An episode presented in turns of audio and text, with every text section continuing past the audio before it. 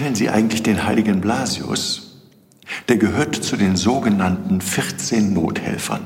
Seit Jahrhunderten wird er verehrt, weil er im Gefängnis einen Jugendlichen, der eine Fischgräte verschluckt hatte, durch sein Gebet vor dem Erstickungstod bewacht haben soll.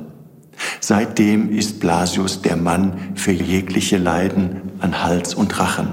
Und zudem wird er als Patron für Blasmusiker, für Ärzte und Tiere verehrt.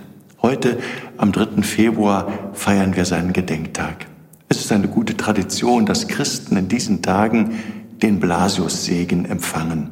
Daher möchte ich heute für Sie um diesen Segen bitten. Auf die Fürsprache des heiligen Blasius bewahre dich der Herr vor aller Krankheit des Leibes und der Seele, im Namen des Vaters und des Sohnes und des Heiligen Geistes. Amen.